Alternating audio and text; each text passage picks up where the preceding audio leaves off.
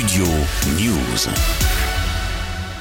Le bilan provisoire est terrible. Au moins 56 personnes sont mortes et des centaines d'autres ont été blessées dans un tremblement de terre de magnitude 5,6 lundi sur l'île indonésienne de Java. La secousse a fait trembler des gratte-ciel jusque dans la capitale, Jakarta. Selon le gouverneur de la province de Java, sur place, 56 personnes donc ont été tuées et il y aurait plus de 700 blessés selon un dernier bilan provisoire. La situation est d'autant plus inquiétante que l'un des principaux hôpitaux n'a plus d'accès à l'électricité et les médecins se retrouvent dans l'incapacité de pouvoir opérer euh, les victimes. Des habitants ont même été transportés à l'hôpital à bord de pick-up, de motos, selon euh, des images de l'agence France Presse.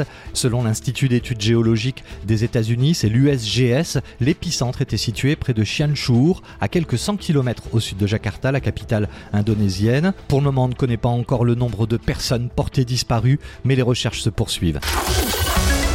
Studio News.